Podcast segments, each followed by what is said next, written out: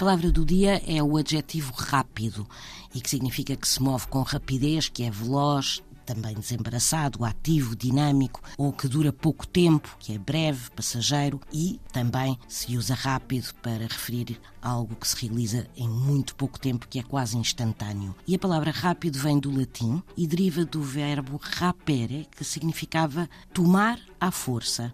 Rápidos era aquele que era levado à força, coisa que acontecia bastante naquelas épocas em que as pessoas eram raptadas e tornadas escravos. Com o tempo, a palavra incorporou mais a noção de velocidade do que de violência, passando a ter a conotação que hoje usamos.